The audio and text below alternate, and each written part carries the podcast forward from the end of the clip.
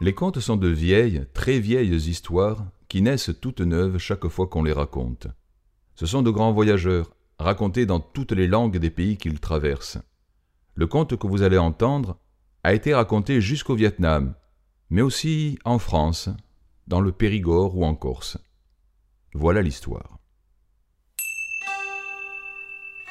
Il était une fois un homme qui n'avait pas de chance. Il n'en avait jamais eu depuis qu'il était tout petit, il n'avait jamais, jamais, jamais eu de chance. Quand il mangeait des lentilles, il y avait des pierres. Le renard, c'était toujours pour son poulailler, la grêle, toujours pour son champ, et les fientes d'oiseaux, toujours sur son chapeau. Cet homme-là n'avait pas de chance. Pourtant, il avait tout essayé. Il avait autour du cou une pierre de croix. Il avait sous son chapeau des gerbes, des moissons, mais rien n'y faisait. Toutes les amulettes, tous les gris tous les porte-bonheur. Il n'avait pas de chance. Un jour, il a entendu parler d'un vieil homme, un vieux sage, qui habitait tout en haut d'une montagne et qui, paraît-il, avait des réponses à toutes les questions. Et l'homme s'est dit, c'est lui que je vais aller voir, et c'est lui qui me donnera ma chance. Il est parti de chez lui, il a marché, marché, marché, il a traversé des champs, des prés, des bois, il a marché. Il est entré dans une grande forêt, le chemin monté, et lui, il a marché. Tout à coup, il s'est arrêté. Au milieu du chemin, il y avait un loup.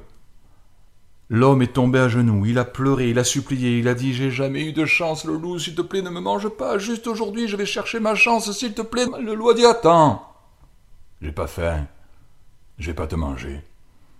Je sais pas pourquoi, mais ça fait des semaines que je ne mange plus, je n'ai plus d'appétit, ça commence à m'inquiéter. L'homme s'est relevé, il a dit le si tu veux, je peux demander au vieux sage que je vais consulter. Il paraît qu'il a toutes les réponses, je lui demanderai comment te redonner de l'appétit. Le loup dit Bien, passe ton chemin. Et l'homme est parti. Il a marché, marché, marché, le chemin toujours grimpé, et lui, il marchait. Le jour a décliné, le soir est tombé, dans une clairière il est entré, et là il s'est allongé pour se reposer. Mais il n'a pas pu dormir. Dans la nuit, il entendait des grincements, des craquements, des plaintes, des gémissements, et il s'est levé, il a cherché. C'était l'arbre, l'arbre sous lequel il était. Il a dit L'arbre, pourquoi est-ce que tu grinces, tu craques, tu gémis tout le temps? Qu'est-ce qu'il y a?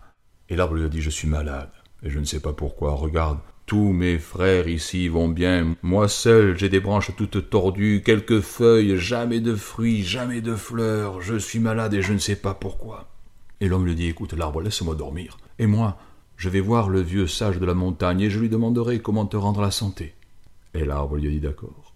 L'homme a dormi, il a bien dormi. Au matin, il s'est levé. Il a marché, marché, marché, tellement marché qu'il est sorti de la forêt. Et là, Contre un rocher, il y avait une maison, et devant la maison, une jeune femme. Une jeune femme qui pleurait. Elle pleurait, pleurait, pleurait, pleurait, pleurait sans s'arrêter. Excusez-moi, mais pourquoi est-ce que vous pleurez comme ça? Et elle, toujours en pleurant, elle lui dit Je ne sais pas. Ça fait des semaines que je pleure, je ne sais même pas pourquoi, mais je ne peux pas arrêter mes larmes. Écoutez, je vais en haut de la montagne voir le sage qui connaît toutes les réponses. Je lui demanderai comment vous consoler. Et elle, elle a souri. Et puis elle a continué à pleurer. L'homme s'était reposé, il a repris son chemin, le chemin grimpé, et lui, il marchait, marchait, marchait jusqu'en haut de la montagne. Et là, il est arrivé devant une grotte. Il est entré.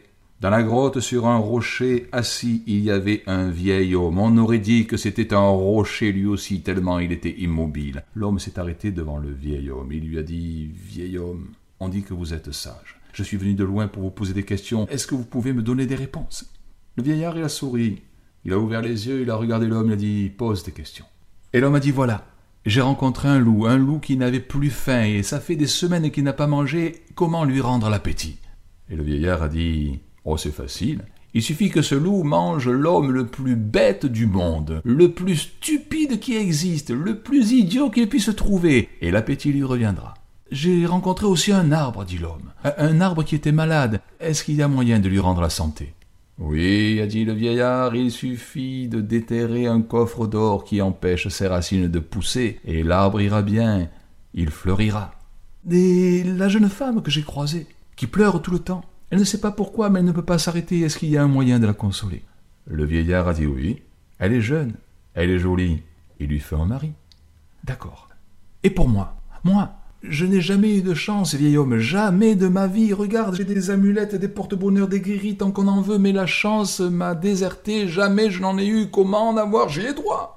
Oui, tu y as droit, ta chance t'attend, elle est sur ton chemin. Redescends, repars, ta chance est devant toi. Merci. À peine il a dit merci, il a tourné les talons, dévalé la montagne, il a couru, couru, les pierres sautaient sous ses pas, il courait, il courait, il courait, il est passé devant la maison où la femme pleurait. Elle l'a appelé, mais lui s'est pas arrêté. Dis-moi, est-ce que tu as une réponse pour moi? Oui, oui, tu es jeune, jolie, marie-toi et tout ira bien. Arrête-toi, deviens mon mari. Non, j'ai pas le temps, ma chance m'attend, elle est devant moi. Et il a couru couru, couru, couru. Il est entré dans la forêt. Toujours il courait, il dévalait. Il a couru jusque dans la clairière et là il est passé. L'arbre l'a appelé. Il lui a dit L'homme, est-ce que tu as une réponse à ma question? Oui, un coffre d'or dans tes racines, il faut le déterrer. Et l'arbre lui dit Prends-le.